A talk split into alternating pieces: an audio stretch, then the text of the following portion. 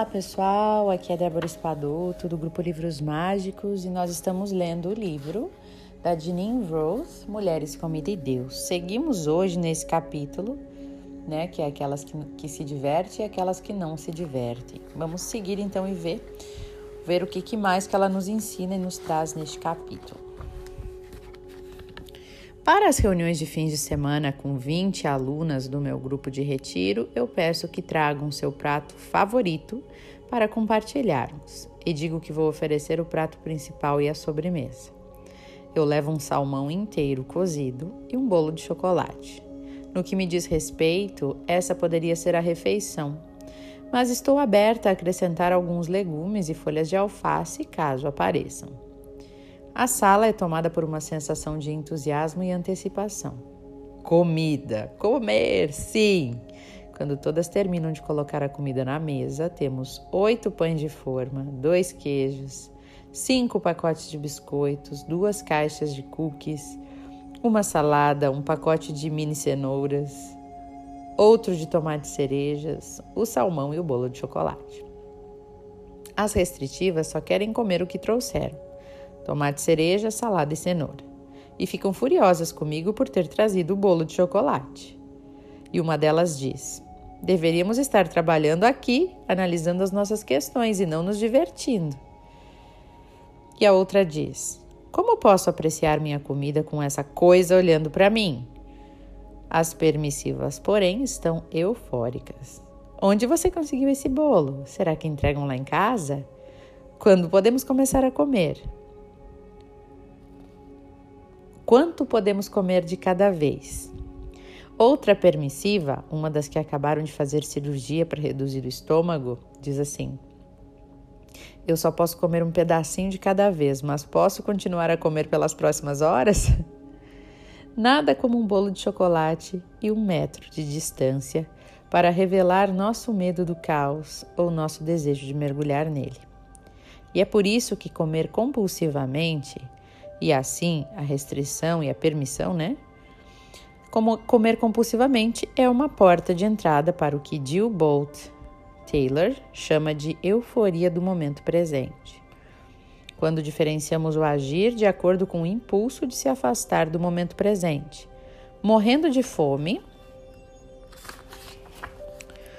ou vamos nos empanturrando e a tomada de consciência desse impulso, né? E já não somos mais prisioneiras do passado. A consciência e a compulsão não podem coexistir, pois a última depende da obliteração da primeira. Com a consciência do desejo de se empanturrar, mas sem se empanturrar, você sai da imersão do passado e começa a chegar ao presente, para ser alguém consciente do seu passado sem ser o seu passado. Uma vez no aqui e agora, você pode começar a se perguntar qual é a sensação, qual é o som, qual é a aparência. Você pode perceber o que nunca percebeu. É como compreender de repente que a sua música predileta estava tocando há horas, mas você estava prestando atenção aos vídeos no YouTube que não ouviu uma nota sequer da sua música. Ou é como caminhar pelo parque ouvindo o iPod e um dia perceber que nunca ouviu o estalar dos galhos quebrando, o canto dos pássaros, nunca sentiu o cheiro das folhas. O começo sempre envolve a percepção de onde você está e o que está fazendo. Não tentar estar em outro lugar. Não tentar, como digo a minhas alunas, mudar um fio do seu cabelo. Você está diante de um bolo de chocolate e percebe que quer comer todo o bolo. Não importa, não se importa de arrebentar o intestino por causa da cirurgia de estômago que acabou de fazer. Não se importa se ninguém mais do grupo pegar um pedaço, você quer um bolo, bolo inteiro. É uma boa coisa para perceber isso. Não se julgar, não pensar que o querer todo tem algo a ver com o tipo de pessoa que você é. E não dizer a si mesma que é egoísta e que se as outras soubessem que você quer tudo, a jogariam na para fora, nada disso. Você se volta para o momento presente. Já que seu corpo está aqui agora, já que a sua fome ou a falta dela também estão aqui, você se pergunta se está com fome. Simples. Estou com fome?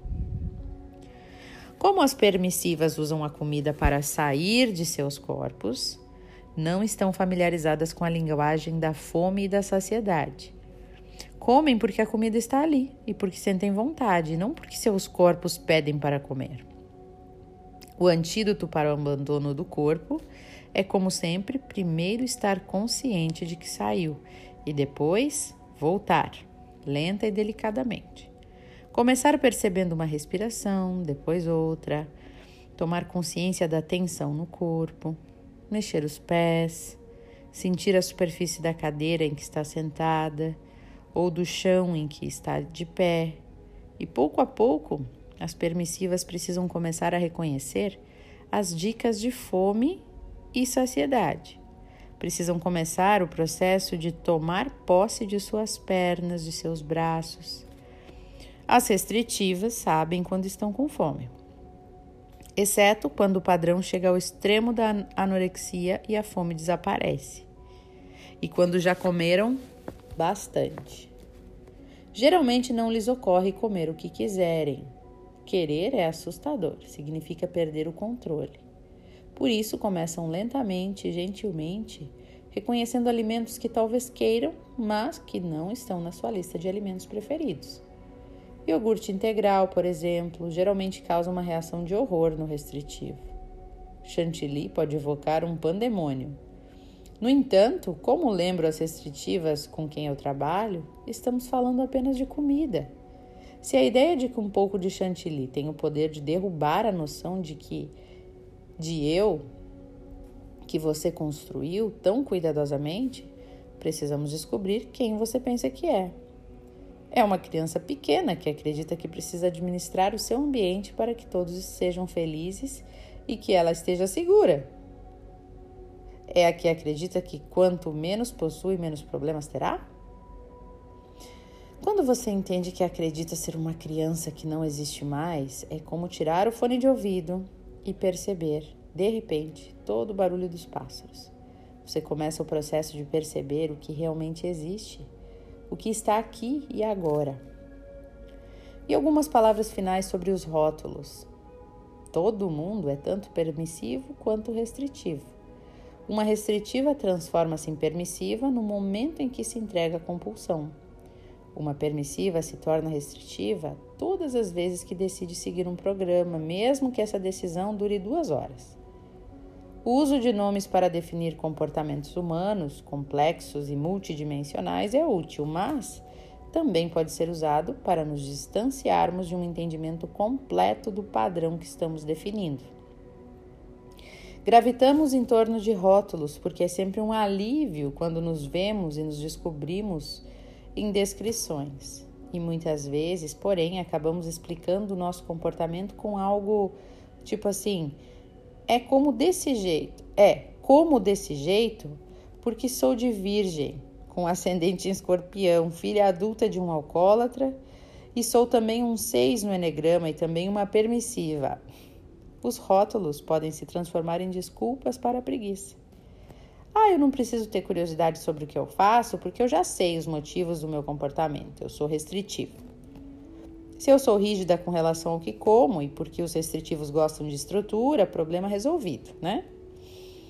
O que surgiu como forma de encontrar semelhanças em uma complexa lista de comportamentos torna-se então uma maneira de desmerecer esse mesmo comportamento como se ele já fosse conhecido e entendido apresenta o eixo restritivo permissivo da alimentação compulsiva de maneira leve nos retiros, porque ele ajuda a revelar padrões que eram mistificados ou dolorosos.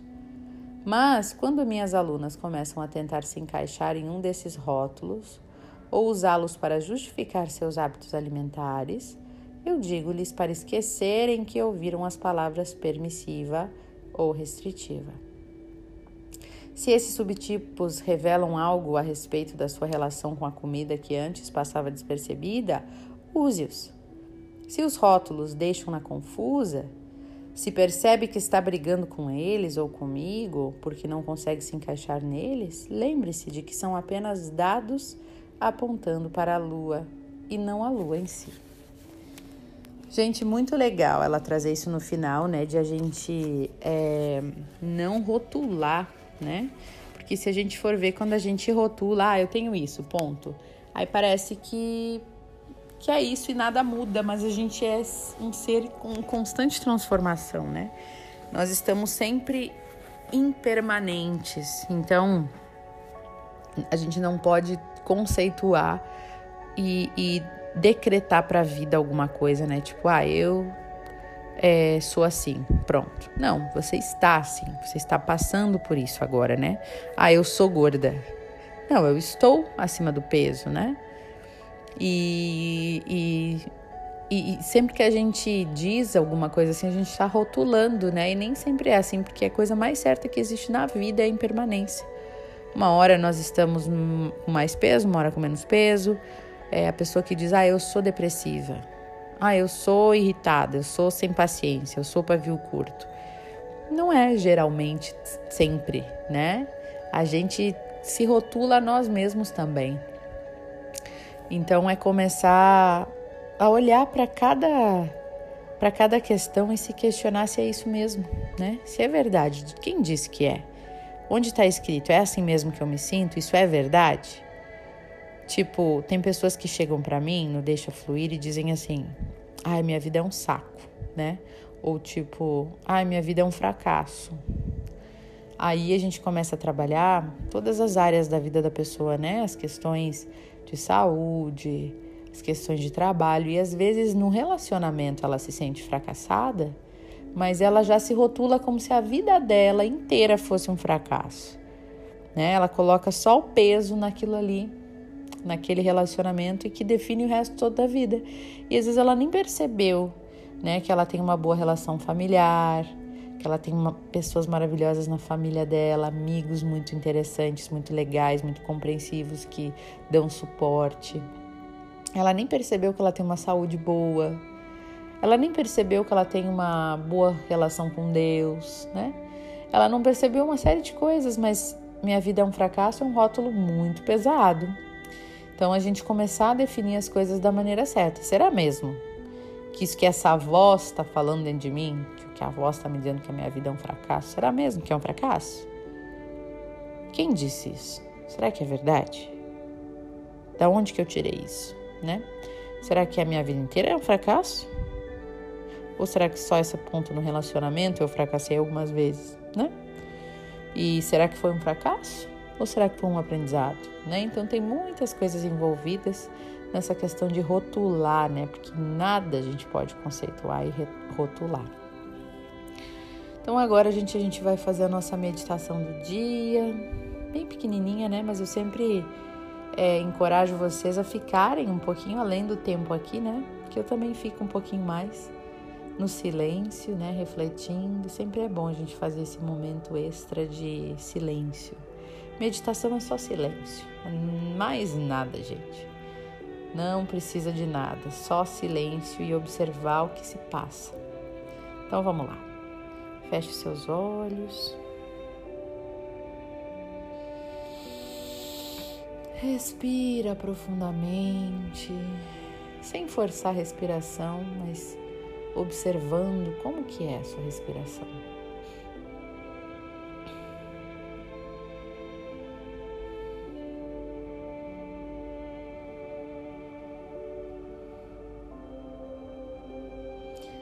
Perceba quais rótulos você está colocando em você mesmo ultimamente.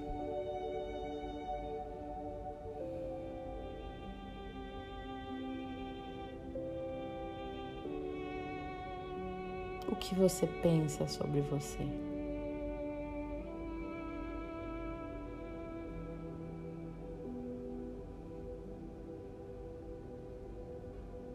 Será que isso é verdade?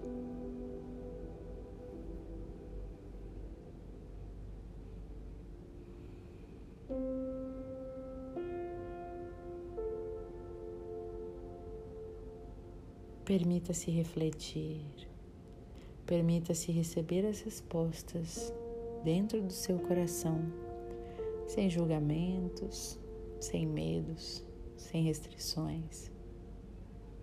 Apenas ouça o seu interior. Permaneça em silêncio e se permita obter as respostas que você procura. Eu sinto muito, me perdoe, te amo e sou grato. Eu purifico dentro de mim todas as memórias, crenças limitantes, sentimentos negativos que nós compartilhamos neste áudio. Eu sinto muito, me perdoe, te amo e sou grato.